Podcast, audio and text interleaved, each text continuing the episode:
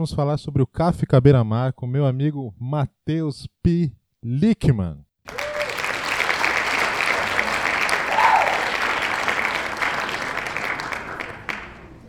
O melhor livreiro do Olá. sul do mundo. E aí, Matheus, tudo bem? Uau, tudo certo, cara, tudo certo. mano. É, Muito cara, obrigado pelo, pelo convite. É, tô muito feliz que você está aqui é, é, nesse início, né, nessa, desse projeto novo. Te chamei para falar sobre um livro que a gente conversou um pouco sobre ele na, na livraria. Eu queria ouvir mais de você porque você sempre tem opiniões muito muito importantes assim para a maneira que eu tenho, pelo menos, de enxergar alguns livros. assim. É, eu Olha queria começar ouvindo de você, cara, um pouco do, do teu antes da gente entrar, né, no, no livro em si, um pouco do teu background com Murakami, assim, né? O que, que você já leu dele?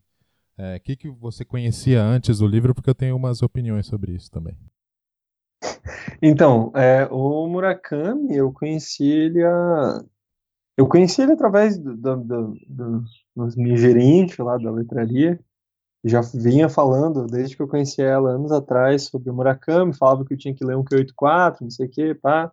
E daí, esse ano agora, na, na, na quarentena, eu ganhei de, de ano novo, de presente, o Crônica do Pássaro de Corda, um calhamaço do Murakami, e resolvi que eu ia ler no, no começo do ano, comecei o ano lendo ele, e logo em seguida eu tive uma tive um grupo de leitura ah, que o segundo livro que a gente leu foi o Kafka Beira-Mar.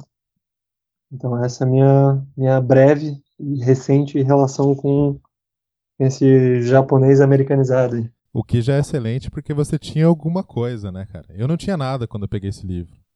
Eu só tinha preconceitos. E aqui eu, eu- eu quero começar falando sobre eles, assim, porque o primeiro preconceito que eu tinha era que era uma li- literatura muito fechadinha, artística, para pessoas especiais, assim, sabe? E quando eu comecei a ler, quando eu comecei a ler, chegou no meio do livro, acho que eu falei isso contigo. Eu falei, meu, isso aqui é um livro do Stephen King. Que eu sou fã do Stephen Exato. King, né, cara? É o cara da minha, da minha adolescência, que eu li a vida inteira e tal. Falei, cara, isso aqui é um Stephen King. E no final, eu já achei que era um, um Miyazaki, cara. Eu achei que eu tava assistindo, sei lá, a Viagem de Chihiro. Que eu tava vendo um, esses desenhos muito loucos do Miyazaki, sabe? É Miyazaki? O cara do Stephen sim. Ghibli? É, né? É, é. aham. É, cara, Sim, no sim. final, pra mim, essa foi a minha conclusão sobre o que é o, o Murakami. Ele é o Miyazaki dos adultos ali na literatura. O que, que você acha? Cara, mas é, mas é aquilo. O Murakami, ele é o Stephen King da galera cult bacaninha, velho. É isso, assim. Ele e, e, a- e o, eu falo isso para as pessoas, as pessoas ficam meio ofendidas, mas não é um demérito. Não é um, não é um, um ponto negativo, assim. É tipo, é uma constatação. É um fato. Pois é, cara. é, Eu, eu- sempre, por isso, minha, esse meu primeiro preconceito veio justamente de, de pessoas que me criticavam porque eu leio Stephen King e falavam, meu, você devia ler o Murakami. E quando eu li o Murakami, eu falei, meu, pelo menos essa, que é a minha experiência por enquanto única com ele, me trouxe isso, cara. Isso aqui é um Stephen King um pouquinho diferente, assim, né? Mas no final, com o conjunto da obra assim terminada, eu cheguei nessa conclusão de que me parecia aquelas, aquelas loucuras do Miyazaki, assim, sabe? Onde, meu, tudo é possível na imaginação e vou usar o que eu puder aqui pra fazer uma imagem pras pessoas, sabe? Uhum. É daqui que a gente parte então do Murakami, eu- os meus preconceitos e essa tua experiência anterior aí. É legal que você fez um, um clube de, de leitura dele, né? Porque acho que você vai trazer umas coisas que você ouviu da galera ali também, não sei. Ah, sim. Ah, sim. É, realmente vou trazer algumas coisas. É, Então, pra gente começar, É. a partir de agora é a área do spoiler, né? Só pra quem lê o livro, porque a gente vai falar sobre muitas coisas que acontecem aqui dentro. É, a ideia do que a gente tá fazendo aqui é pra quem lê o livro, então se você não lê o livro e por um acaso tem alguém ouvindo aí, não é hora de continuar ouvindo. E eu quero começar lendo o que tá escrito atrás do livro aqui, a premissa que ele vende pra gente aqui na loja, pra gente conversar um pouco se, se isso é atendido no livro e a gente vai conversando daí pra frente. Posso ler? É, eu nunca li isso aqui. Vai, não, manda bala. Kafka Beira-Mar é um dos romances mais ambiciosos do escritor japonês Haruki Murakami. Centrado na jornada de dois personagens em busca de autoconhecimento, é um livro imaginativo com referências que vão do mundo pop às tragédias gregas. Kafka Tamura é um solitário menino de 15 anos que decide fugir da casa do pai para escapar de uma terrível profecia, além de tentar encontrar a mãe e a irmã, que partiram quando ele ainda era criança. Leva poucos pertences numa mochila e não sabe nem ao menos que rumo seguir. Sua rota de fuga irá se cruzar inevitavelmente com a de Satoru Nakata, um homem idoso que, após passar por um trauma inexplicável na infância, adquiriu estranhos poderes sobrenaturais. A odisseia desses personagens, tão misteriosa para eles quanto para nós, será pontilhada por provações e descobertas, numa das mais surpreendentes obras da literatura dos últimos anos. É isso aí mesmo? Cara, eu só, eu só queria dizer que assim, isso aqui já me lembrou uma das minhas grandes indignações com o livro, já que a gente já tá na zona de spoiler, porque esse trechinho aí não tem spoiler. É o seguinte, eles nunca se encontram no livro! É isso aí. Que merda! É isso aí. Porra, velho! Cara, eu, eu, durante a leitura, assim, conversando com, com, com, com o Ravi, meu colega de trabalho, ele fala, eu falo, cara, então tá acontecendo isso, em algum momento os caras vão se encontrar. Eu tava, sei lá, na página 300, ele perguntou, e aí, se encontraram? Eu falei, não mas tá quase. Aí na página 450 tá eu falei, não, mas tá quase. E não veio, cara. Eles não se encontraram, mano. Não, bicho. Ah, não, não. Eu, assim, a grande questão é que, assim, eu tenho uma grande dificuldade, com grandes coisas aí, grande, grande, grande, com, com esse livro, que é, assim, eu tenho adolescentes na literatura, a partir do momento que eu deixei de ser adolescente, eu raramente sei lidar muito bem com eles, assim, vão me irritar muito em suas tomadas de decisões. E daí, em contrapartida com o, o Kafka e sua chatice, é, tinha o Nakata, que era um personagem, cara, fantástico, assim, muito massa. Senhorzinho sem memória, fala com os gatos, né? Faz chover peixe, sanguessuga, seja lá o porquê isso entre na trama, mas tudo bem. É, e daí, velho, e tu fica nessa de tipo, ah, eles são polos, eles têm essa coisa da tragédia ali grega que ele fala, essa coisa dos destinos traçados que parecem se, se, se puxar, e né, um empurra de um lado e causa um efeito de onda no outro, assim, tal. E parece que eles, né, os caminhos cruzados, e não, na cata morre, eles não se encontram. É, então, fica um, é um encontro metafísico, assim, entendeu? Se você for buscar os é. significados, os caras se encontram pra caramba. Mas a gente ficou esperando o um momento onde eles realmente contracenassem, né? Sim. É porque, e, ne, e, nem que eu quisesse, assim, porque parando para pensar agora, assim, eu não acho que, nossa, sortiria um grande, né? Porque o Kafka não é um grande personagem, assim, tipo, o Kafka Tamura, né? Não sei. Eu não acho que ia ser uau, que encontro incrível entre esses personagens, assim. Eu gosto do encontro que rola entre a, a senhora Saek, né? de um Nakata, o papo que rola entre eles, assim. É, então, Mas, é, tipo. É, é um outro encontro vou repetir essa palavra, metafísico ali entre os dois, né, cara? Quando ela encontra, ele encontra a senhora Saek, ele encontra o, o, o Kafka, né, cara? De sim, alguma maneira. Sim. Então a gente tem que ficar buscando esses significados, assim. Né? é, é, a sombra, a sombra incompleta, a sombra meio, meio translúcida, assim não é tão densa quanto uma sombra normal. Mas, cara, é muito louco. Eu, uma coisa que eu achei muito massa, esse livro, para mim, ele é um livro que, que oscila muito em vários aspectos e tal. Mas uma coisa que eu achei muito massa nesse livro é tem um, uns pequenos diálogos. Uma, o, o Murakami tem uma capacidade de síntese. Eu lembro que uma amiga minha, até, que, quando a gente estava no clube de leitura, ela tinha uma palavra específica para isso, assim de que tu consegue é, condensar grandes ideias em, em tipo, duas linhas, assim. Isso é um recurso, sei lá, da retórica, eu acho, não sei. É, e ele, enfim, ele é muito bom nisso. Você, você e ele faz essa, isso com... Essa observação Hã? me lembrou de uma coisa, assim, que eu não... A gente fica pensando em coisas que poderia conversar sobre isso, né? Que eu senti no início da leitura, assim, primeira metade do livro, cara, vários capítulos eu terminava e pensava, cara, que vontade de ler esse capítulo de novo. Uhum, esse uhum. capítulo fechadinho, como um conto, alguma coisa assim, é uma história fantástica, cara, por si só. Então, Sim. eu acho que isso que você falou sobre esses pequenos diálogos, essas coisas muito bem fechadinhas, assim, eu senti isso no, nos capítulos, sabe? Sim. É, então, isso. E, e essa coisa do Nakata, tem uma passagem que ele fala ali que Nakata, na página 373 lá, que é Nakata é vazio por dentro, foi o que ele percebeu neste momento. Ele é como uma biblioteca sem nenhum livro. Eu, tipo, cara, que, que imagem, assim, que falada de imagem. Eu lembro que eu li isso e eu, eu vi a, a biblioteca vazia, eu fiquei, nossa, que coisa triste, velho. Não, que o cara que tá coisa tá triste, aí, o senhor Murakami, ele sabe as feridas que ele vai apertar no leitor, né, cara? Que imagem que você poderia incomodar mais um leitor do que falar uma biblioteca vazia, né, cara? Excelente. Biblioteca vazia, né? Como, Cara, como incomodar. É, tá, já que a gente tá nessa, Mas o... dessa nossa frustração aqui com o não encontro entre os dois, né, cara? E eu, eu gostaria de, de, ouvir de você, assim, cara, o que, que você sentiu dessa maneira que ele escolheu de ficar nessa alternância, né, cara? É um capítulo do Nakata, o capítulo do Kafka, um capítulo do Nakata. Por isso que, que constrói essa nossa ansiedade do encontro, né? Tem o primeiro capítulo Sim. do Nakata. Agora e o que, que você sentiu na durante a tua leitura, assim, dessa alternância, assim, de, de cenários?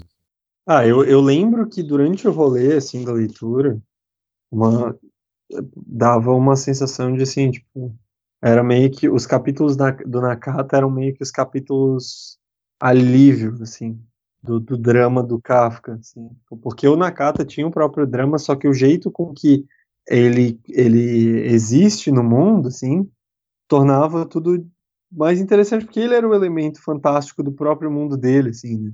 Então, tipo, tu não sabe muito bem para onde essa história vai fazer uma curva. Então, uma hora na Kata tá num posto de gasolina, daí ele faz chover uns bagulho lá, para se afastar de uns caras, daí ele pega uma carona, tá, tá, conversando com um cara que tá defendendo o comunismo no, no, no, caminhão, falando, tipo, ah, não, o prefeito com certeza é um capitalista, não sei o quê. Esse tipo de coisa, tipo, é, é muito divertida a, saga do Nakata, assim, sabe? apesar de ter todos esses vazios, né, ele, ele é um cara sem memória, assim, tipo, né, o que, o, o, que faz uma pessoa sem memória, assim, e tal. E era isso que eu ia falar, essa coisa de, dessas condensações de, de, de esses, esses, resumos de imagem de personagem, assim, porque ele conversa muito com a senhora Saek, né, que ela, tipo, ela é só memória, né, ela não, ela é quase como se ela não tivesse ali, assim. ela morreu muitos anos atrás, e a única coisa que sobreviveu são as memórias que ela tem daquele período em que ela era viva. Assim. É, então, isso, isso, isso que é rola uma justaposição do... legal, assim. É meio que uma característica dos personagens desse livro, assim, né, cara? Que eles são todos, de alguma maneira, vazios, assim, né? E num aspecto muito profundo. E eu acho que, né, o Nakata deixa isso muito claro naquela passagem que você falou. Se você começa a procurar. Estão todos numa busca muito, muito íntima, assim, né, cara? Sim, Sim, eles estão, são todos, é, é, é, louco, eu acho que isso talvez não, não seja uma característica necessariamente do, do Murakami, mas, tipo, dessa literatura mais contemporânea, assim, tipo, todos os personagens da história sabem alguma coisa, mas elas todas estão incompletas e por elas não se conversarem, elas não montam o quebra-cabeça e a gente também não consegue montar o quebra-cabeça dessa trama. Assim. E todos eles são muito, do meu ponto de vista, né, solitários, assim. Todos eles, se você olhar o Nakata, o Kafka, é, o Hoshino, que vai aparecer lá depois. Como é que é o nome do, do menino da biblioteca? O Hoshino. Hoshino, né? Cara, todos são muito solitários e quando eles se encontram, ou encontram alguém ali para conversar, eles, eles criam uma relação muito forte, assim, né? Que, será que é uma coisa é. intencional dele de colocar todo mundo assim tão solitário nessa história? Ah, nem, não, tenho nenhuma ideia. Mas uma, uma coisa que eu, que eu senti lendo o livro, assim, é que o Murakami, ele gosta de, do, do, dessa coisa artificial, assim, de, tipo, de lembrar que tu tá lendo um livro, assim, que é ficção que tá acontecendo na tua frente, assim, tipo, é, mesmo que ele tente manter algum grau de realismo, assim, tinham várias horas que parecia, né, tem as horas que são escancaradas, assim, que é quando ele, ele, ele é um livro falando sobre metalinguagem na arte, Daí tu fica tipo, ah, isso aqui é, uhum. né, olha só, é ele falando sobre si mesmo, né, falando sobre si mesmo. Mas parece que ele tem isso, assim, de, tipo, ele põe um, uns elementos na história de um jeito que tu fica tipo, putz, claro que isso é uma história, tipo, tu não pode, tu não realmente, chega uma hora que tu não vai entrar e ficar tipo, nossa, isso aqui é real. Sim, porque é uma sensação. A pedra, porque ele tem que carregar uma pedra, ele tem que achar uma pedra num parque e ele tá sendo guiado pelo, pelo cara do, do Kentucky Fried Chicken, não, tá ligado? Tipo, não, não vai. Não, ele, ele faz um esforço bem grande para te tirar da realidade mesmo, né, cara? Não, não... Quando você acha que você tá achando uma coisa ali, existencial, não sei o que e tal, os cara te dá uma pirada, assim, né? É, não, e o. Inclusive, esse rolê aí do, do, do Fried Chicken é um dos, meus, é um dos meus capítulos favoritos, assim, quando ele tá. Quando o Roxino tá conversando com o Coronel Sanders lá, o Coronel Sanders, que não é um demônio, não é um, É uma divindade, ele é tipo. Ele é um algo, assim. Ele é uma, ele é uma metáfora, né? Exatamente. Cara, é, é, é muita piração, né? Não, é uma viagem.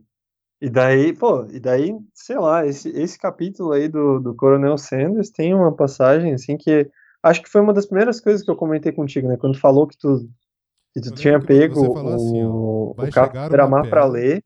Eu lembro que você falou assim, ó. Vai ter um momento que vai ter uma pedra.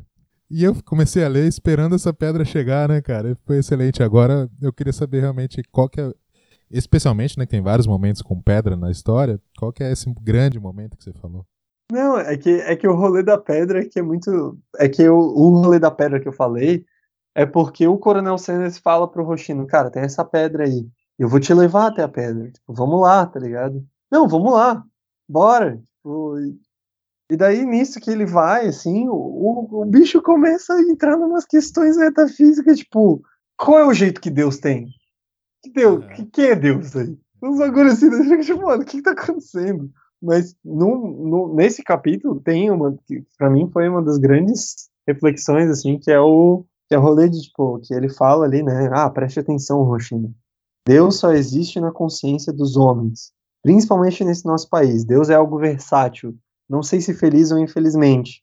Prova disso é o nosso imperador, que era Deus antes da guerra, mas que quando o general Douglas MacArthur das forças de ocupação ordenou deixe de ser Deus, disse simplesmente, sim senhor, agora sou um homem comum, e deixou de sê-lo no ano da graça de 1946. Deuses japoneses são versáteis assim. Seu aspecto se altera por completo a um simples comando de um oficial do exército norte-americano que anda de óculos escuros e cachimbo barato na boca. Algo assim, super pós-moderno. Tipo, velho, Cara. cara, sabe, tipo, que gratuito, mas ao mesmo tempo genial, assim, Não, né? genial. O É, eu- nesse momento, com as suas segundas e terceiras intenções ali, né, cara? É, é- é- é muito surreal esse capítulo, cara, mas é, é especial mesmo. Sim. É, não, é, não, é, eu, eu acho que tem, o livro todo é muito, muito assim, ó. mas esse capítulo foi o, o que me pegou, é essa, esse, eu, esse parágrafo, ele até me marcou de um jeito que eu conseguia achar essa parte, depois de uns meses que eu tinha lido, eu conseguia achar essa parte no livro, assim, só de pegar um livro aleatório, um exemplar aleatório do Kafka Beira-Mar e abrir, eu achava essa página, porque, tipo, ela me pegou muito, essa, de novo, aquela coisa que eu falei das, dos pequenos conceitinhos, assim, que ele pega e faz isso, né? Tipo, ele consegue resumir a ideia de nação do Império Japonês Uhum. em parágrafo, assim, tipo, Deus é algo versátil, porque, né, toda a ideia do Japão como nação, invadindo território, e ocupando a Manchúria e tudo mais, tentando chegar lá na, na, na- Rússia, né, na Mongólia, quer dizer, tal, todo aquele rolê, tipo, acontecendo, porque é, o Japão tinha uma ideia de que o imperador era uma divindade na Terra, assim.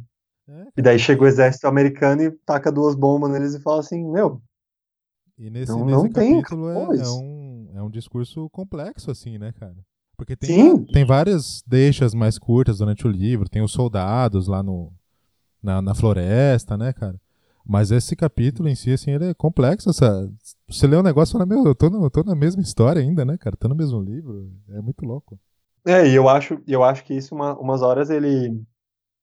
Umas horas parece que ele, ele força um pouco mais, assim, tipo, ah, eu quero fa- muito falar sobre é, esse assunto aqui, então, tipo, jogar, mas é, tu saca que, tipo, o bicho, o narrador, né, o grande narrador aí, o Murakami, tipo, realmente manja dos bagulho e tal, o jeito que ele põe nas, nas vozes dos personagens, isso, né. Outras horas nem tanto. Você fala que né, tem os momentos que ele tá falando dele mesmo ali no livro, né, cara? Tem um pra mim, cara, eu fico né, nessa comparação com o Stephen King. O Stephen King sempre, Hum. sempre faz uma pontinha nos filmes dele, né? Nas adaptações dos livros dele. Sim. E nesse livro, cara, tem um momento que tem um cara que eu falei, se ti- existisse um filme desse livro, o Murakami ia interpretar esse cara. Quem que é esse cara? Vamos ver se, você- se você passa pela tua cabeça isso. Putz, bicho, pior que eu não lembro, velho. Sabe aquele, Não sei, quem que... aque- aquele tiozinho do bar, cara? do Oshino, cara, que tá explicando das músicas, do café, sabe? Ah, sim! Sim, total, Aquele total. cara é o Murakami, cara. O cara tipo, só É faltou um cara aleatório. colocar o nome dele, assim, né, cara? A maneira Sim, que ele fala de sim. música. É, in- inclusive na minha cabeça, como faz um, como já faz uns meses aí que eu li o livro, na minha cabeça, quem tinha tido essa conversa, não faz sentido realmente, com o Hoshino, porque uma coisa que eu achei muito massa foi essa, essa crescida. O Hoshino é um dos poucos personagens que pra mim cresce como personagem. Ele tem um arco de, de desenvolvimento. Tipo, os outros personagens meio que se sustentam, assim, eles, eles têm pequenas variações dentro deles mesmos, eles não, não viram completamente outros, assim. E o Hoshino tem isso. E eu jurava que era, que era um papo, tipo, do Oshima, né? O- Oshima- Seria muito papo do Oshima. O Oshima sabe de tudo na vida, né, cara? Mas não. de- É, exato. Tal- talvez o Oshima seja um pouco Murakami também. Todos são, né? Mas. Esse cara, Todos, é, exato. esse cara eu fiquei pensando assim, que se tivesse um filme, o Murakami ia, ia interpretar esse, essa pontinha ali, sabe? Sim. O que, o que leva É, a então. gente pra um, pra, um, pra um papo que é, que é bacana a gente trazer aqui, que é da musicalidade do livro, né, cara? O que pra mim, Não, muito. como, como primeira experiência de Murakami, que depois eu fui pesquisar, eu vi que é uma, é uma tradição do cara. O cara. O site dele tem as playlists, tem um monte de coisa bacana, falando das músicas que aparecem nos livros, né? E desse livro, cara, mais uma vez fazendo a imagem do filme na minha cabeça, é uma trilha sonora excelente, né? Então, pô, é, eu até, quando a gente tava no grupo de leitura lá, a gente, em dado momento, eu, eu acho que uma colega minha, a gente resolveu pôr a Laura. né? A gente fica referenciando as pessoas que ninguém nunca vai conhecer, Super eu acho, Laura. talvez. Deixa, deixa um like aí pra gente. Imaginário coletivo aí. Imaginem a sua própria Laura. É, exato. Cria um conceito aí. E daí é, a gente criou a playlist com, com alguns discos ou músicas em particular que são citados, assim. Mano, as playlists dos livros do Murakami são baita playlists, assim. Pô. Tem uma hora que o bicho tá ouvindo o, o disco do Gilberto, do João Gilberto com os tanguetes lá, tipo, É, cara. sabe? Isso, isso é daqueles pontos que a gente tava falando, onde ele traz realidade pra história, assim, do meu ponto de vista, assim. Quando o, o Kafka tá mexendo em disco lá e acha disco, sei lá, do Sgt. Peppers, me traz pra realidade, fala, porra, poderia ser eu, poderia ser alguém que eu conheço nessa história, sabe? Cara, o cara bacana fica ouvindo o, coisas- o Kid A. É, essas coisas populares, assim, né, cara? Que poderia ter ficado só em coisas mais chiques e tal. E, cara, eu achei sensacional, cara. Pra mim foi uma surpresa muito, muito boa, assim, a ideia da, das músicas que ele escolheu e como isso acaba fazendo parte da história também, né? Sim. É, uma coisa, uma coisa que pegou pra mim no Kafka Beira-Mar, eu, eu vindo, eu, eu- quando eu cheguei no Kafka Beira-Mar, eu tinha recentemente lido, fazia tipo uns dois meses, eu tinha lido Crônica do Pássaro de Corda, do Murakami, né? E esse é um livro que tem, que pra, é considerado para muitos o grande livro do Murakami, sim. E quando eu li o Kafka Beira-Mar, eu senti que, tipo, o Kafka Beira-Mar parecia um ensaio ou uma versão um pouco mais enxuta e menos com menos ramificações e menos, menos intrincado assim do que o do Crônica do Pássaro de Corda, sabe? O Kafka Beira-Mar é E- mais enxuto do que um outro livro dele? Uhum. Sim, sim. É. Porque tem todos, porque o Murakami tu falou ali, tipo, ah, elementos em comum, né, tal. Tem até aí, tu acha fácil na internet o, o bingo do Murakami, que são os elementos, você está Ah, ligado um nisso? gato, né? Esse tipo de coisa, assim. É, tipo, ah, um gato some, a mulher misteriosa, a trilha sonora, tipo, sexo esquisito, essas coisas todas estão estão no bingo do Murakami. E, e o Crônica do Pássaro de Corda é um livro muito, sei lá, ele é muito ambicioso, assim, tá ligado? Tipo, Muito. Acho, ele consegue ser mais ambicioso do que o Kafka Beira-Mar por, por si, apesar de ter uma estrutura mais convencional, ele é um livro também ambicioso, assim. Cara, a gente falando sobre, sobre a musicalidade, eu lembrei do que você falou agora há pouco sobre o crescimento do personagem do Roshino, né, cara? Que é o, talvez o, o Uhum. cara que tem uma diferença muito grande realmente de como ele começa e como ele termina, né? E como ele escolheu usar a música pra mostrar esse crescimento dele. A maneira como ele aprende a entender, a ouvir música, né? A pesquisar. É... Curioso, né, cara, que ele, que ele use música também pra mostrar o crescimento do personagem, né? Sim. É, então, é, eu, eu achei isso muito massa, assim, tipo, Porque, sei lá, porque a minha relação com música é um bagulho também muito. Tem uma, essa relação afetuosa, assim, então é muito legal quando tu vê um, um livro, a galera curtindo esses discos que tu também gosta de ouvir, tá ligado? Tem um trecho ali que eu acho que é quando o Kafka tá entrando na floresta, assim, que ele começa a ouvir My Favorite Things, do John Coltrane, uhum. e ele começa a descrever a música. E eu ficava tipo, velho, isso é sensacional. Como é que. Como pode, assim? Como é que o cara conseguiu descrever o, a relação do sax, do Coltrane, assim, com o piano, pá, e tal, porra, é muito massa. E, com, e que deu uma ambientação para aquilo, para aquilo que tá acontecendo ali. É demais, demais assim. É, e, e, como eu disse, conecta a gente com a realidade, né, cara? É algo que tá na nossa Sim. cabeça. Talvez se você não conhece a música, você dá um play lá depois e vai entender o que, ele, que o cara quis dizer. É uma conexão com a realidade que eu acho importante e uma, uma malandragem dele no texto, né? Não, ele é malandro, ele é muito malandro. Assim. Ele é, é, Isso aí, tipo, porque é um negócio, quando tu tem uma relação com a música, a relação que a gente normalmente estabelece com a música é um negócio muito pessoal. Então, quando tu observa alguém também tem essa relação com aquele negócio que tu já curte, tipo, isso. A gente tem a tendência de fazer um. um se puxar, né? Tipo, acha, nossa, temos coisas em comum, isso já implica várias outras coisas e tal. Mas isso da safadeza do Murakami, ele faz muito isso no, no, no, porque ele brinca né, com estruturas, ele essa, brinca com a estrutura bem tradicional, essa, assim. Essa tua frase, a safadeza do Murakami pode ter tantas conotações, né, cara? Pode, não. É, dependendo do contexto em que eu tô falando, ela se aplica em vários contextos do Murakami, inclusive. E tem o. E tem a parte que, mano, o jeito que ele, que ele encerra os capítulos, assim, é muito Dickens, assim, novelesco, tipo, uhum. Avenida Brasil, assim, tipo, pode estar, tá, o capítulo tá super, tipo, ah, mais ou menos, assim, daí ele deixa um ganchinho ali que tu fica, tipo, porra, eu, tá bom, eu começo o próximo. O nome para esse episódio vai ser Kafka Beramar ou a safadeza de Murakami. É, é bicho, nossa, bicho.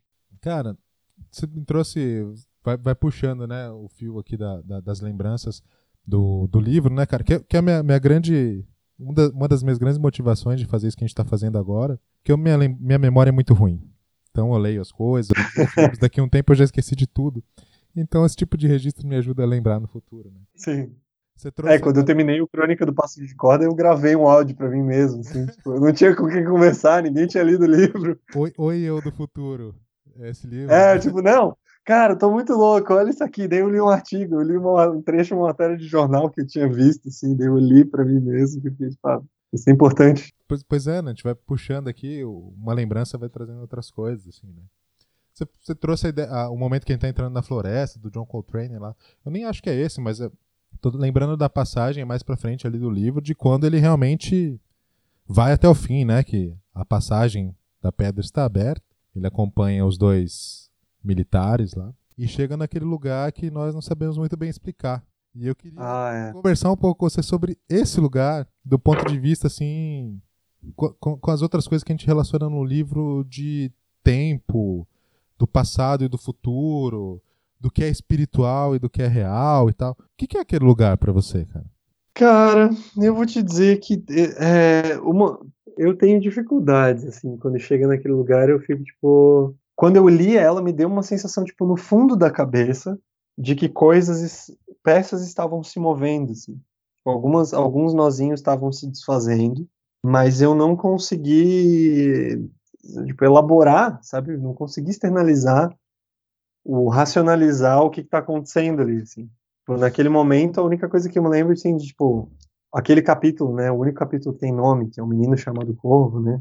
Uhum esse capítulo para mim é tipo o capítulo da virada de atitude, assim, que é tipo essa coisa do destino, né? É uma afronta ao destino mesmo que o menino chamado Corvo não necessariamente ganha a disputa dele contra aquela, aquela criatura lá, contra o Johnny Walker. E ficou com e ficou para mim isso assim, uma sensação de que tipo, ah, esse o mundo em que eles estavam vivendo era um mundo com esses espíritos malignos, né?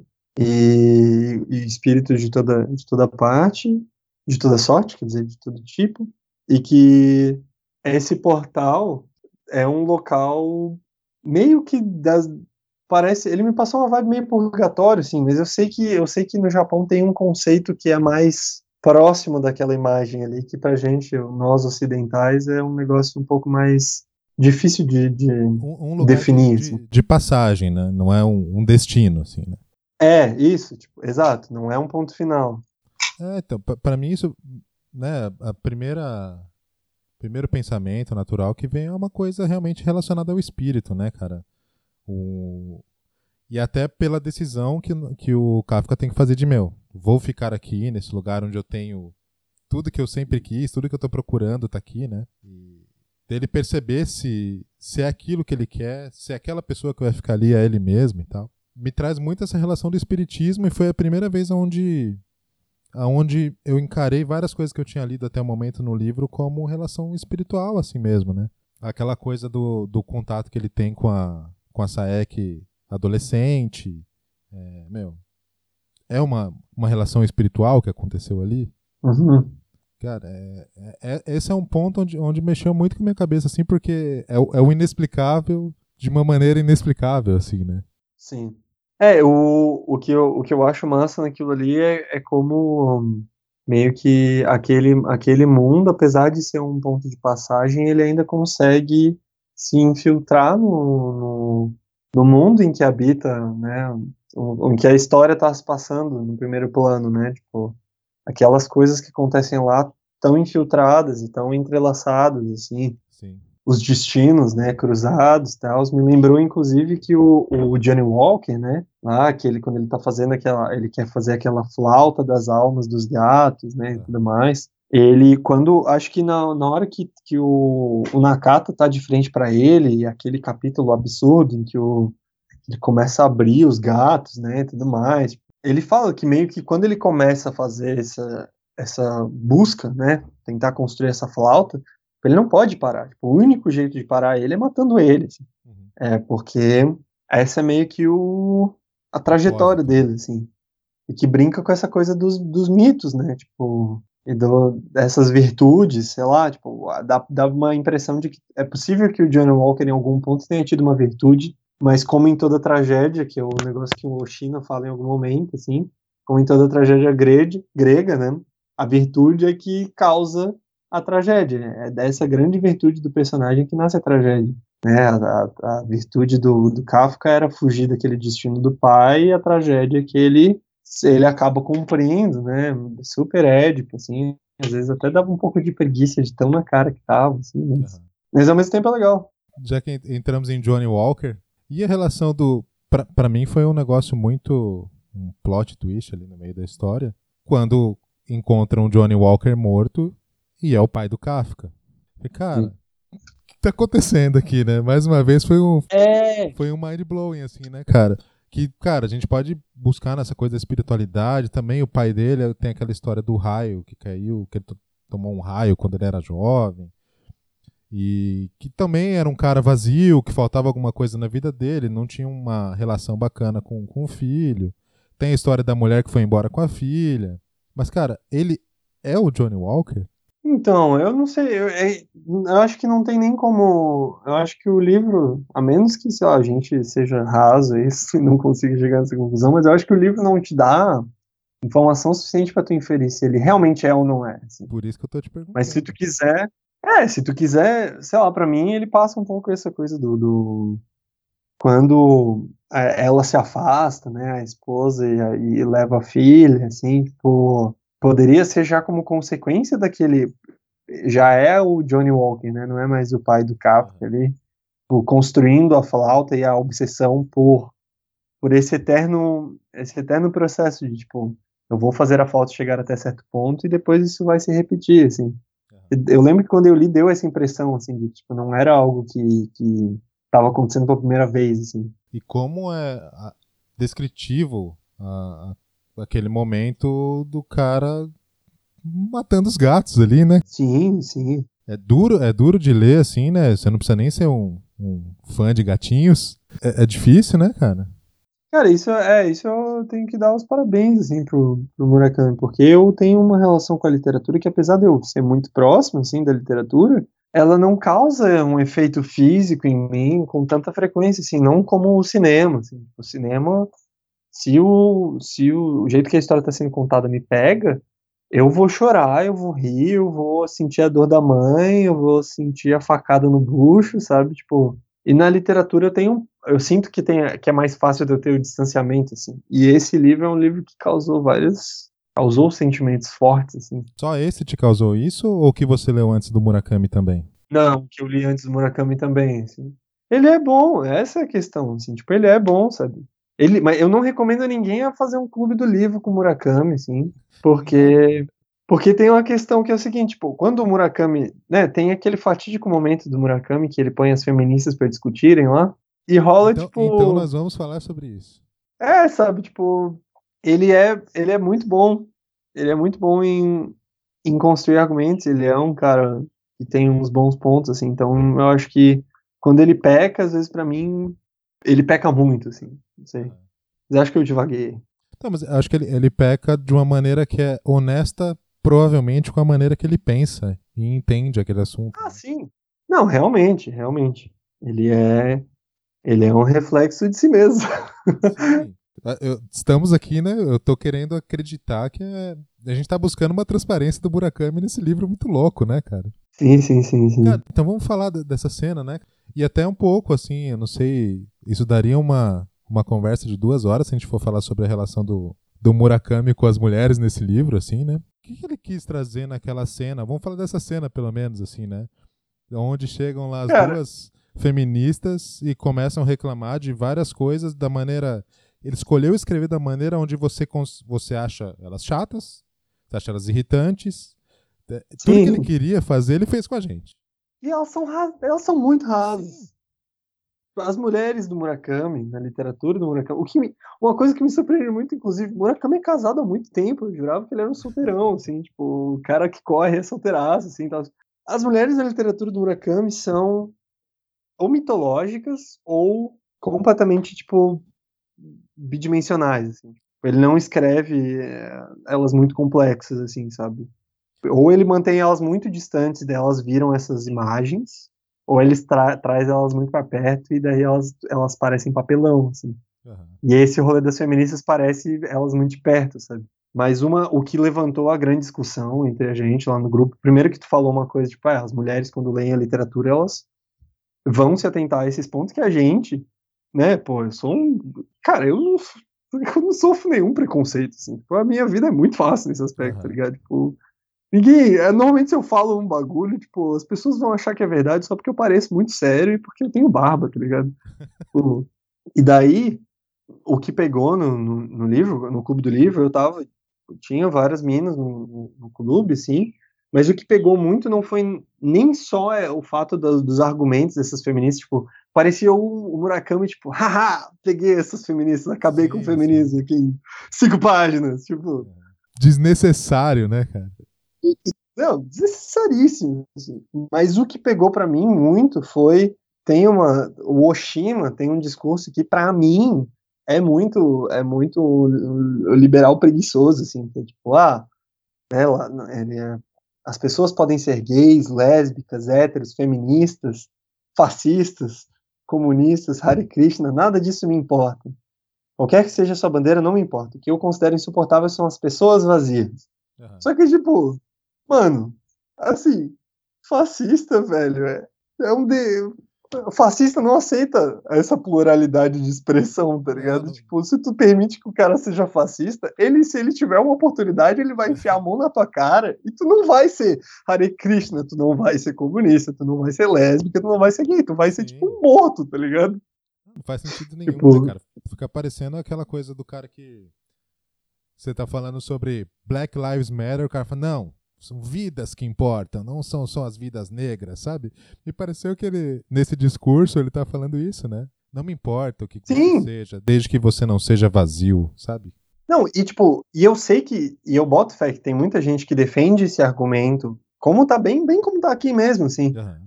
É, porque ele é uma ideia, ele é uma ideia da liberdade de expressão, mas ele é uma ideia da liberdade de expressão, sei lá, é, é tipo a, a liberdade de expressão dos Estados Unidos, assim que é considerado o país da, né, país da land of freedom, o país da liberdade, assim.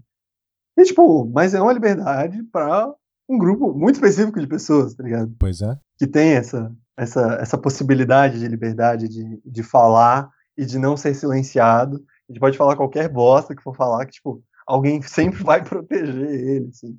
Tipo, é, é nesse sentido, assim, que, que pega para mim essa passagem. Tipo, eu achei. Ainda mais um cara que. Ainda mais o Murakami, que é um cara que é muito preocupado com, com a, a Segunda Guerra Mundial, uma, é, um, é uma coisa que tá em todas as obras dele. No Crônica do Pássaro de Cordas, o que ele faz, assim, com. Tem um relato muito, muito forte de Segunda Guerra Mundial. Assim, o pai do Murakami lutou na Segunda Guerra e tal. E, cara, essa, essa a imagem do fascismo, né? Tipo, alguém que estuda muito, eu acho que ele até tem, acho que o, o Murakami até tem texto de não ficção sobre os crimes de guerra, assim, do, do Japão, se eu não, se não me falha a memória, assim. E sei lá, velho, eu acho essa eu acho muito muito fraco esse discurso assim. É, então, Sabe? mas ainda assim, mesmo que ele esteja envolvido com essa discussão da questão da guerra, assim, ainda fica muito longe da questão da mulher, né? Da questão do gênero, né, cara? Essa, Não, esse super, pra mim, super. Esse pra mim foi o ponto que doeu um pouco nesse livro, assim, porque se você realmente procura isso e vai olhar todas as personagens femininas do livro, elas são realmente, é o que você falou. A senhora Saek é meio que o, o, quase que o destino, o alvo da história, assim, né, cara? E ela é totalmente escondida, assim, né, cara? Você não sabe o que, que é aquela pessoa. Não traz e. E não é nem porque ela não é uma. E não é nem porque ela é totalmente uma má ideia, assim, né? Porque esse rolê dela ser as memórias, né? Tipo, ela é um contraponto do Nakata, que é alguém que também já se perdeu nesse mundo para lá da pedra, para lá do portal, né? Tipo, ela tem muita coisa massa para ser trabalhada, que foi mais trabalhado no Nakata, mas que nela ela vira num campo da idealização e do e do ah, vamos fazer, vamos inserir aqui o próxima cena de sexo um tanto estranha e possivelmente é, é, daria cadeia. Né? Pois é, cara, pois é.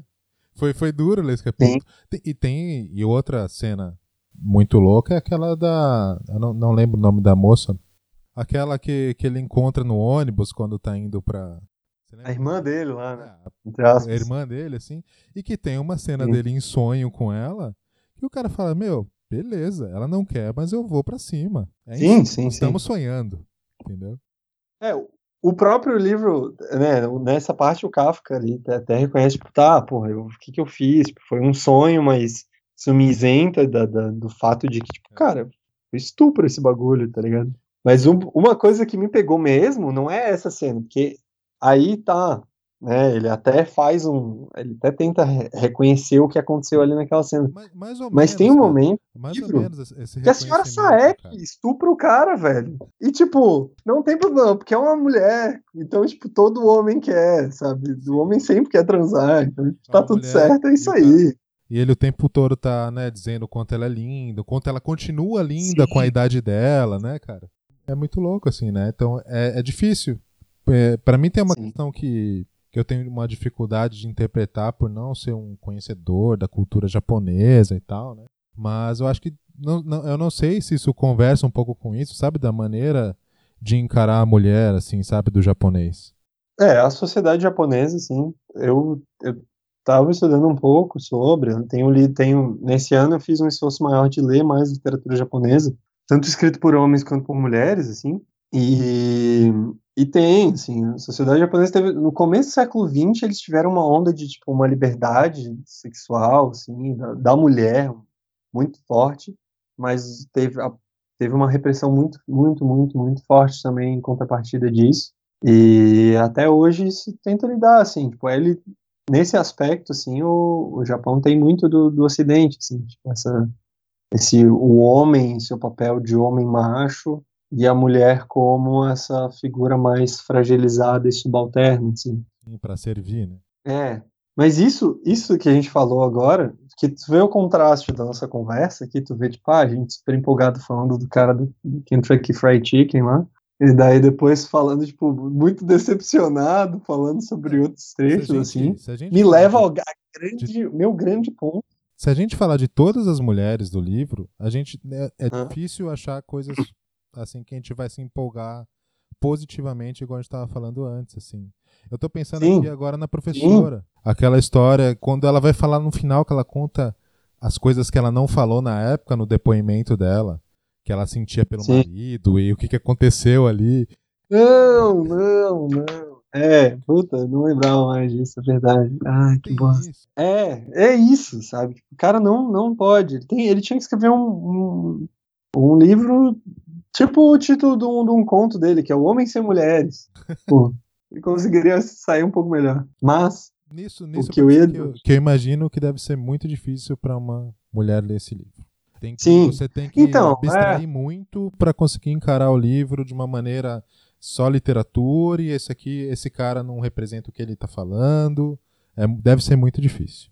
é, ao mesmo tempo que também tem aquele, aquele clássico, né? Que é um negócio que a Tati sempre fala assim, né? Que se tu for, tipo, se tu for excluir todo o. mais- Mais uma pessoa aí, mais uma referência do nosso mundo particular aí. Se tu for excluir todos os homens escrotos e machistas da arte, cara, assim, acabou o seu cânone tradicional, acabou o- grande grosso da produção artística, Só, assim, só que, porque só que nesse argumento aí, Matheus, uma coisa é a gente excluir o cara que ele é escroto e machista. Uma coisa, será que isso aí representa o que o cara é? Ou ele tá querendo justamente passar um- uma maneira que ele vê um problema do, da sociedade, entendeu? Eu não sei. Eu não conheço o Murakami. Ah, sim. É, é que, é que eu acho que, pelo jeito que, que é representado, assim, se ele tivesse tentando, né, mostrar, não, é, esses homens dependentes e eu acho que ele, ele, considerando que eu considero ele um cara inteligente, sim, só ver pela construção de histórias e de plots e tudo mais, eu não consigo acreditar que ele conseguiria fazer um negócio melhor, assim. Mas, o que eu ia dizer é só que, assim, né, tipo, a leitura que a gente faz é uma leitura crítica, especialmente alguém contemporâneo, tá vivo, pode ouvir ó, essas críticas, esse Aham. tipo de coisa pode chegar a eles, de alguma forma pode, né, não é como, não é querendo moralizar a literatura, assim, né, tipo, fazer ela ter que refletir a nossa sociedade e almejar um mundo melhor, assim. mas é reconhecer que isso aí é escroto, e é reconhecer, tipo, reconhece, tipo, para algumas pessoas que isso pode ser muito mais forte, pode estragar o livro, para outras isso pode ser só algo que tu puta, tá lá, releva e segue o baile, né? Aí vai muito do, do leitor também. O leitor tem um papel importante nesse processo, assim. Mas isso aí sou eu já querendo puxar minha sardinha pra literatura, teoria da literatura. É, Um livro é um livro só é um livro quando alguém tá lendo ele. Quando ninguém tá lendo, ele é só um bloco de papel com um monte de coisa im- impressa. é excelente. Você não tá puxando a sardinha, você tá fazendo uma chuva de sardinhas aqui. Exato. Ah, opa!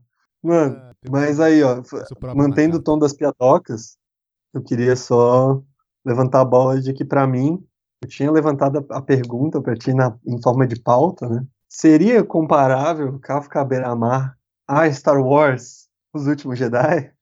Cara, quando eu vi você trazendo essa, esse assunto pra mim, cara, explodiu um milhão de coisas na minha cabeça que eu falei. Primeiro pensei, por quê? Segunda coisa que eu pensei é, é, mais pra frente eu vou, sei lá, falar minha avalia- avalia- avaliação final sobre esse livro, assim, mais um, um spoiler dentro do spoiler que eu gostei muito desse livro. Eu achei um livro excelente. E se tem, tem poucas coisas que eu odeio no mundo, e uma delas é esse último filme do Star Wars. Então, como comparar essas duas coisas, sabe? Eu gostaria Não, não, mas veja bem. Verdade. Não é o último filme. É o episódio 8. É o Last Jedi, é verdade. É, o Last Jedi. Não, não, não, eu não colocaria o Rise of Skywalker aí na, na brincadeira, não, porque aquilo lá, puta que pariu. Não, isso, isso faz toda a diferença, porque quando você fez a pergunta, É, não. tem no último filme que é um É o Last Jedi. Sabe por que, que, é, o, que é o Last Jedi? É o seguinte, que quando eu assisti o filme, é, o que aconteceu comigo foi, ele, ele, é um, ele era um filme que me mexeu muito comigo, porque assim, quando ele errava, pra mim ele errava muito grave, assim.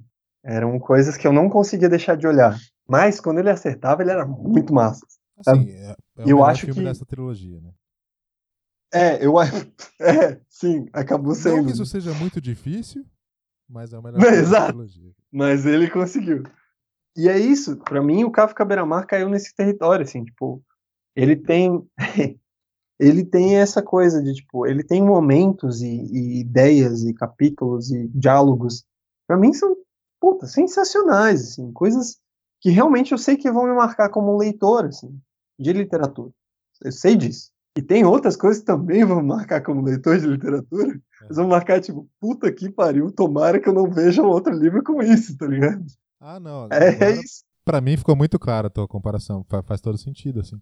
Eu achei que você é, algum, alguma coisa do plot que, que se conversa, assim, sabe? Não, é sentimento mesmo. É a minha ah. relação com essas duas obras. Assim. Acho que eu, acho que eu consigo, consigo captar, assim. Até porque se fosse como confundir com o último, último filme, porque para mim só tem coisa ruim no último filme. É, não, daí eu não ia eu não conseguir fazer isso, não. nenhuma relação. Não, não. Não, eu nem lembro desse filme direito, cara. Deixa, Puta merda. Deixamos aqui a nossa a nossa destilamos um pouquinho de veneno, então. Star Wars, aqui, né? tem não, pouca gente que Só pegar a pauta aqui, marcar um check, ah, falar mal de, da última trilogia aqui, check, é isso aí. Um dia no futuro, daqui uns 5 anos, eu pretendo assistir de novo esse último filme e talvez eu passe menos raiva. Então, eu acho que dessa maneira que você falou é justo comparar, sim. Faz sentido. É. Teve uma outra coisa que você me trouxe, que eu acho que seria legal, legal você comentar, que foi bacana, que eu não tinha pensado nesse sentido, eu tive que reler lá pra, pra sacar a tua maneira de pensar, mais ou menos. O poema, né, cara, da, da música lá, do, do Kafka Benamak, que dá nome ao livro, né? E você trouxe essa ideia de como, em, em várias frases ali desse texto, é, acabam sintetizando o que acontece em toda a história, assim, é meio que um... O coração da história toda tá ali condensado, né? Sim. Como que foi para você, assim, sacar essa ideia? O que, que você sentiu com essa o que pegou para mim nisso é tipo, é, né, tem lá o poeminha, né, você se situa na beira do mundo e eu na carteira de vulcão extinto, né, tem lá os soldados de espírito decidido, uhum. tudo mais, a sombra em faca se transforma e trespassa seus sonhos. Eu achei muito massa porque me lembrou também nos paralelos aí da, da vida, assim, e eu acho muito legal quando uma obra de literatura, ou não necessariamente de literatura, mas né, a gente está falando de literatura aqui, é, consegue fazer tipo uma pílula do livro, assim, consegue sintetizar em um ponto específico, seja em um parágrafo, em um capítulo, tudo o que está acontecendo naquela obra. E eu gosto desse, desse em particular porque, né, estrutura na forma de uma, de, uma, de tudo mais, que me lembrou muito um livro da Agatha Christie, assim, que é uma, que é uma acho que foi a minha primeira paixão literária, foi a Agatha Christie. E ela tem um livro que se chama E Não Sobrou Nenhum, que antigamente tinha o, o incrível nome de O Caso dos Dez Negrinhos, que eu, eu acho que é o que para os mais antigos é, que estão ouvindo esse podcast, os nossos fãs de 65 anos. É o que vai acontecer é... daqui, daqui 40 anos com Revolução dos Bichos, né, cara? Exato, que agora é o Animal Farm, né, velho? Exatamente, Exatamente e finalmente. E, viagem. e daí o que, o que acontece é que não tem um nesse livro não sobrou nenhum. Tem um essas pessoas são puxadas, são levadas para essa casa por motivos vários, tal. E nessa mansão morre uma pessoa e em todos os quartos dessa mansão e na sala tem um poema que é dez soldadinhos foram passear, fome os nove, um se engasgou, então sobraram nove. Nove soldadinhos, arananã, então sobraram oito, sabe? Tipo, ah, não sei o que, muito afoito. E, e, isso e vai reduzindo até chegar o último soldadinho que se mata e não sobrou nenhum. E o, todas as mortes da história, vão, os assassinatos vão acontecendo, são relacionados a esse poema enquanto os personagens estão tentando descobrir o que está acontecendo. Então eu acho muito legal quando tu pode terminar um livro e voltar e ler esse negócio e ficar tipo, cara, que massa, tá ligado? É. Como isso tudo se transcreveu de acordo com um, um ponto muito específico da, da obra, assim. Tem um livro também do, do, do John Boyne, que é o, aquele cara que escreveu Menino do Pijama Listrado. Pare, é alguma coisa tipo. Começa. Não, pare. Pare, então comece a correr. Comece a correr, então pare. Alguma coisa assim. E é um livro sobre. Também nessa vibe meio Menino do Pijama Listrado, mas Primeira Guerra Mundial. E o primeiro parágrafo, os dois primeiros parágrafos, o, o garoto vai falando por que, que ele nunca vai esquecer daquele aniversário dele e tal. Dele vai listando várias pessoas naquele cenário, algumas frasezinhas, tal. E isso tudo vai se ramificando no livro, e quando tu termina o livro, tu percebe que o primeiro parágrafo já deixou tudo bem estruturadinho pro resto das coisas que vão acontecer, sabe? E como é que a, isso se conversa. Eu acho isso muito massa, assim. É bacana. E no, no, no Kafka aqui eu, eu gostei da maneira que é poético, assim, né? Não tem como você deduzir isso naturalmente sem você ver, ver essas coisas acontecer depois ali no livro, assim, né, cara? Você tem que buscar, voltar. É. Putz, lógico, tem coisas que são muito claras, igual você falou, os dois soldados lá. Mas eu achei Sim. Muito, assim, cara, muito especial, assim. Eu queria é. ouvir a música, cara. Então, pô, isso ia ser massa, né? Ao mesmo tempo, né, que, é aquilo, assim como, assim como as pessoas que ouviram o podcast imaginaram sua própria Laura, elas também vão imaginar sua própria canção Kafka Beira-Mar, entendeu? É. Para mim, o Kafka Beira-Mar tem uma vibe muito David Lynch, assim. Sabe essa coisa? O David Lynch faz muito filme, né? O Twin Peaks, tal, essa coisa. Muito cine, é, cinema do sonho, assim. Né? E o, o tempo nos sonhos é aquela coisa, né? Super às vezes a gente tem uns sonhos que são tipo umas epopeias, né, coisas gigantescas, assim, foi uma soneca de uma hora, assim.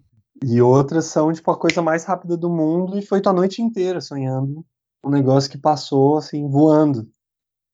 E casa, eu acho, eu acho que o próprio, o próprio Murakami deixa essa, essa pista, assim, porque, né, ele fala lá do, do Yeats, né, o poeta lá, In dreams begin responsibilities, né, nos sonhos começam as responsabilidades e tal. E esse mundo que, que se abre para o Kafka, ele, ele aparece muito através dos sonhos, né, dos pesadelos e dos sonhos. Quando ele apaga, fica inconsciente, é quando o Nakata mata o, o Johnny Walker, né, esse tipo de coisa. Assim, eu acho que o sonho, esse lugar que não é o real, mas também não é um, não está tão descolado assim do real, é muito muito forte no, na literatura do, do Murakami. Assim. Excelente, cara, excelente. E como nós já estamos também divagando, acho que a gente pode encaminhar aqui para um fechamento com duas, dois questionamentos assim muito mais diretos. Você acabou de falar hum. do Nakata e você trouxe uma pergunta aqui, né, cara, de qual é o personagem preferido do livro e por que é o Nakata? É, é, para mim é muito é muito natural pensar em personagem, o personagem mais bacana do livro, para mim, obviamente, é o Nakata. Com tudo que é construído dele durante a história, assim, você não tem como não, não gostar e, meu, o Murakami mata o cara, né, velho? Chega, sim, sim. Faz com que cria na gente essa uma, uma relação assim que fica marcado mesmo, né? Mas eu não sim. sei é meu preferido, cara. Quem é, é seu preferido? Cara, o, o Roshino, pra mim, cara, apesar de ser um secundário, terciário que vai aparecer na terceira parte do livro ali, ele tem, um, ele tem uma aura para mim do, do Samwise Gandhi ali, do Senhor dos Anéis, sabe, cara? Ah, o cara fiel, sim. É o cara ah, fiel, o cara que tá lá, que é o cara que vai carregar o peso. Literalmente, sim. Né, na questão da pedra ali. Literalmente. Cara, uhum. então, para mim, lógico, uma resposta definitiva, certamente é, é, o, é o Nakata, mas o Hoshino merece um lugar muito especial no meu coração. Então, é, para mim é bem isso mesmo, é tipo é o Nakata e logo em seguida o Hoshino, que, que é o núcleo, que é o núcleo do Nakata. Por quê? Porque os capítulos do Nakata são os capítulos mais massa do livro, assim, tipo, embora os do Kafka sejam os que tenham provavelmente as, as grandes discussões mais filosóficas e tal, o capítulo, por exemplo, do, do Coronel Sanders é um capítulo do Nakata. Sim. Que é o Roshino e o Coronel Sanders interagindo. Então, tipo. E o Nakata, ele é muito adorável, né? Tipo, ele é um senhorzinho, tipo, muito simples, assim. O cara conversa com os gatos, mano. Ele conversa com gato, bicho. Sabe, pô. E os gatos, os dialetos dos gatos. Sabe fazer uma massagem lá que vai curar todas as suas dores, mano. Sim. Ele é sensacional. E ele não tem memórias, ou seja, ele é, ele é quase ele é quase santo, ele não tem passado. Quem não tem passado não tem pecado, sabe? O cara é, é o grande pecado dele na história é ter matado o, o Johnny Walker, mas Johnny Walker era tipo a encarnação do mal, ele tava matando gatinhos na frente dele, pois sabe? É, tipo... é, não, ele é, ele é, realmente um personagem muito especial. E pensando assim, né, você, a, como a gente começou a conversa, né, sobre a divisão, né, de capítulos. Um tô falando do Nakato, outro tô falando do, do Kafka. Será, cara? É possível fazer uma leitura desse livro pulando o capítulo? Se eu ler esse livro só Kafka, e eu ler esse livro só Nakato, você acha que conta uma história? Vou te dizer que eu não tinha pensado nisso. Mas. Ah, eu acho que daria. Seria estranho é, quando entra o, quando rola as, as, pequenos, as pequenos contatos, né? Mas, como eles não se conhecem de fato, tipo, as interações entre eles não são. Eles não chegam a se conhecer, estabelecer uma relação, e daí a história segue agora com a relação entre eles. A história meio que caminha. Ela depende desses personagens, mas aí parece que a história poderia caminhar independente deles, assim. Acho que seria um desafio interessante, assim, é, fazer essa leitura pulando. Parece que é uma coisa né, aquela conversa inicial de que eles nunca realmente se encontram, assim, né? Sim. Parece que são dois livrinhos independentes, assim. Sim, sim. Mas que ler o do Kafka pra mim seria bem chato, e, puta, daí ia ser um livrinho bem chato de. O Kafka sozinho, ele vira uma jornada quase, sei lá, cara, não é uma jornada do herói, assim, é, é quase isso, né? Jornada do herói, assim, é, quase, quase. Jornada do herói com, com um Édipo e tal. É, entendeu? E a do Nakata é uma road trip, né? muito massa.